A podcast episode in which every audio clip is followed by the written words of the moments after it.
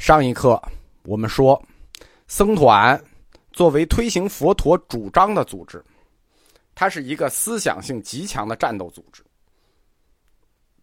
宣传队、播种机，在人类的组织里面呢，最有战斗性的组织、最有纪律性的组织、最有自觉性的组织，都是宗教组织。啊，也有个别可能不是，那也是类宗教组织。为什么呢？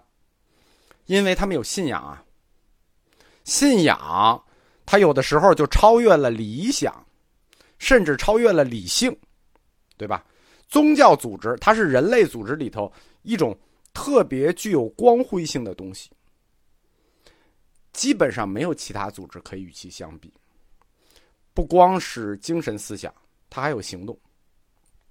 可以说啊，我们翻看人类历史里头。最感人的、最具牺牲精神的行为，往往都是宗教组织做出来的。动物是永远做不到这一点的。所以说呢，这个宗教组织的牺牲性，其实它是人类神性的一部分。大家如果有机会呢，可以了解一下这个基督教早期的地下教会。基督教早期呢也是非法组织啊，抓到就得死，烧死，吊死。各种死，而且死的不是一个人、两个人，以万为单位的都是。所以，如果学习过宗教的发展史，或者说了解宗教史的话，那不要去企图镇压宗教，因为宗教这个东西你还别镇压，你一镇压呢，它反而会掀起信徒殉教的狂潮。世界型的宗教在历史上都曾经经历过血腥的镇压和迫害。哪个消失了，对吧？因为宗教它的指向性不是现实，它的目标不在现实里，不是来世就是天堂。因为这种指向性不是来世就是天堂，你觉得信徒们谁会怕死啊？都恨不得能早点死。从基督教史来看，基督教的早期为什么会深入人心？其实就是一代一代不屈的殉教者，对吧？啊，烧死了，视死如归；吊死了，视死如归。这给人围观者、旁观者的心灵冲击实在太大。所以，宗教组织一旦组织起来，甭管他是僧团也好，圣骑士团也好，教会也好，兄弟会也好，那战斗力都是杠杠的。这个扯远了，我们继续回来说僧团。僧团，它是由佛陀所创建的，所以他当然要亲自制定僧团的若干准则。因此，早期戒律就是戒学，早期来自于佛陀本人，这是毫无疑问的。有没有证据？这都是确定的。有了共同的精神追求，就是教义啊，有教义，这是共同的精神追求。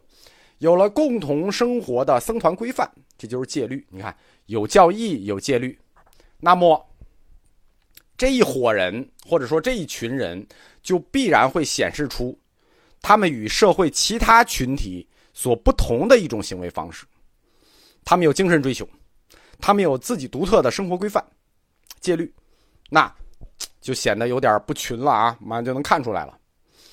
我们今天看到的戒律，这四部戒律。其实，在历史上是有很长时期完成的。往少了说，也得有三四百年，对吧？往多了说，可能得到七百年。为什么呢？因为佛陀一开始就是我们说的，佛陀也不是话唠，哪儿说那么多经书，对吧？哪儿能给你制定那么完善戒律？佛陀又不是一个管理专家，所以说戒律它是很长时间完成的，对吧？任何单位的规章制度。这它的性质上是跟戒律有点像啊，它一上来，大家去看一下，肯定是先强调一下我们这个组织成员的精神面貌，对吧？我们得有什么样的精神面貌？就是任何一个戒律上来肯定都是这个。换句话说，就是我们组织成员得有什么样的精神仪态，什么样的礼仪规范？大家听懂这句话了吗？上来一定会先强调精神面貌。因为强调了精神面貌，你就要强调你这个成员的礼仪规范。那么，说明戒律中不可缺少的就是礼仪部分，对吧？它总有人和人的交往，不可缺少就是礼仪部分。但是呢，礼仪这个东西它是非常本地化的，不同的民族啊是有不同的礼仪，这是非常非常本地的事情。简单的说呢，比如说啊，我们中国是觉得左边是尊重。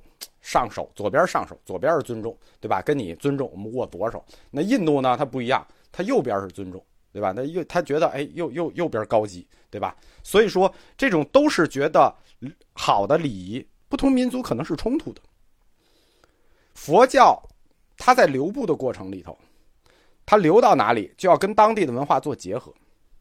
所以，佛教戒律中的礼仪，它往往也是佛教。流入当地后和当地文化的一种产物，那也正是这个原因。客观说啊，原始佛教戒律到了中国以后，跟我们中国佛教一直结合的不太好。这个是因为我们民族的生活习惯，包括我们的社会结构，我们封建王朝的社会结构，礼仪差距确实相去很远。这个戒律在中国这是一直传的不好。我们今天看到的最早的戒律《大比丘三千威仪》，针对个人的，也针对出家者的。它相传呢，它是最早来的，东汉跟着最早一波佛经就过来了，安世高所翻译的。书上说，信徒或者说佛弟子是有两大类的，这两大类弟子要守的戒律也不同，对啊，在家者和出家者，对吧？这个根据在家的不同，就是在家出家不同，那对他们的要求也不能一样。因此，大比丘三千威仪就给出了两套不同的戒律。戒律呢，对吧？你首先得要求自己人，对不对？所以，首先肯定是要求出家者，要求自己。那我们说了，上来就是精神面貌和日常生活礼仪、生活细节。行住坐卧就得有全面的规范，对吧？刚才我说的这个行住坐卧这个全面规范，在佛教里就叫做四威仪。戒律制定肯定是很细的啊，这个大比丘三千威仪，大家有兴趣可以看一下。就大到师徒关系，小到朋友，呃，不叫朋友啊，小到这个同同学啊。他们之间应该叫同学，同学之间的相处之道啊，包括对外的交往，比如说跟施主如何交谈啊，跟官府如何应对啊，都有定的很细，甚至日常生活中的那些细节，比如说什么挑水啊、砍柴啊、如何洗菜、如何做饭呐，方方面面其实都规定了。通过这本《大比丘三千威仪》呢，我们可以了解到。早期佛教徒的这个生活，就是他们的要求。虽然它内容很多啊，但是它基本上或者说大部分都是针对这个四居僧人，就是固定场所的这些和尚们而言的。在出家人里呢，我们前面讲过啊，讲梵行的时候曾经提到过，有两种梵行：阿兰若行，还有头陀行。出家人里有着独特的一种。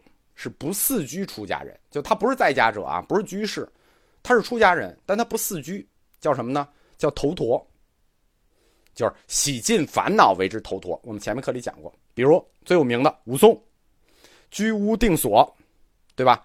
虽然武松他不常洗头，但是他已经洗尽烦恼了，他不用洗头发了，对吧？头陀和和尚是不同的，他比和尚其实要高一个等级，对吧？他已经洗尽烦恼了，他比和尚要高一个等级，也正因为他比和尚高一个等级，所以对于头陀行者的戒律啊更严酷。有和尚那戒律你还能忍，头陀那个戒律你简直就不能忍。